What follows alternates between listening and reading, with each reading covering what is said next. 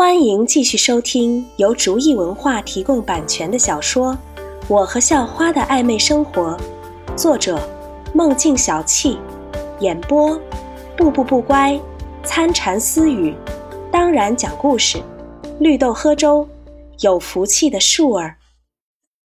第五十一集。大哥，你说我现在就开牌，还是等你抽完了一起开？肖诺弱弱的问道：“开你大爷啊！老子知道你手气好，不过有用吗？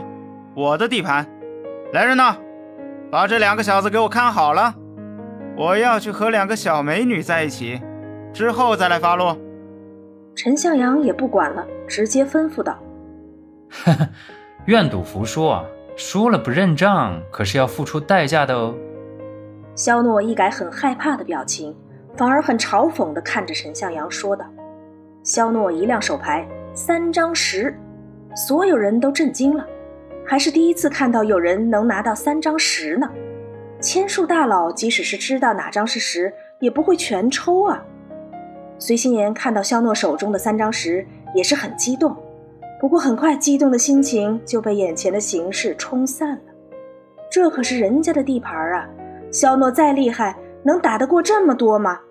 不过既然来了，那只能选择相信肖诺了。哼哼哼，我输了又能怎么样？在我的地盘上，我说你输了就是你输了。上！陈向阳看着随心言，口水都要流出来了。一边还有被控制着的张晶晶。陈向阳只想赶紧解决肖诺，所以命令喽啰们一起上。好吧，给你们松松筋骨吧。肖诺耸耸肩，表示很无奈，然后冲了出去。砰砰几声巨响，出乎人们意料的是，肖诺并没有被打趴下，只是还在最初的位置，怀中搂着娇滴滴的随心言，而冲上去的喽啰们却是全在墙角呻吟着。不过随心言知道，肖诺刚才明显是离开了一下，只是时间特别短而已。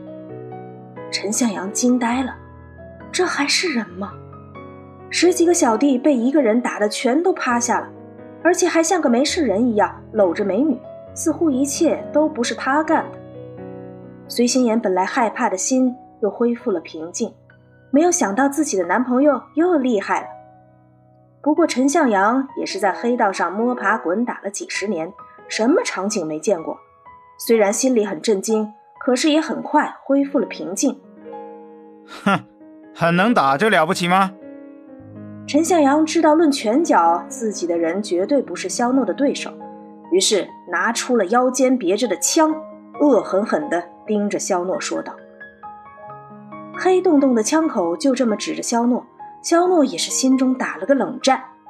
对付正常的人类，肖诺还是有十足的把握，可是对着枪，肖诺还是第一次。”从理论上讲，手枪的射速大概在三百五十米左右，而主人的理论运动速度现在能达到五百米左右，所以手枪是威胁不到主人的。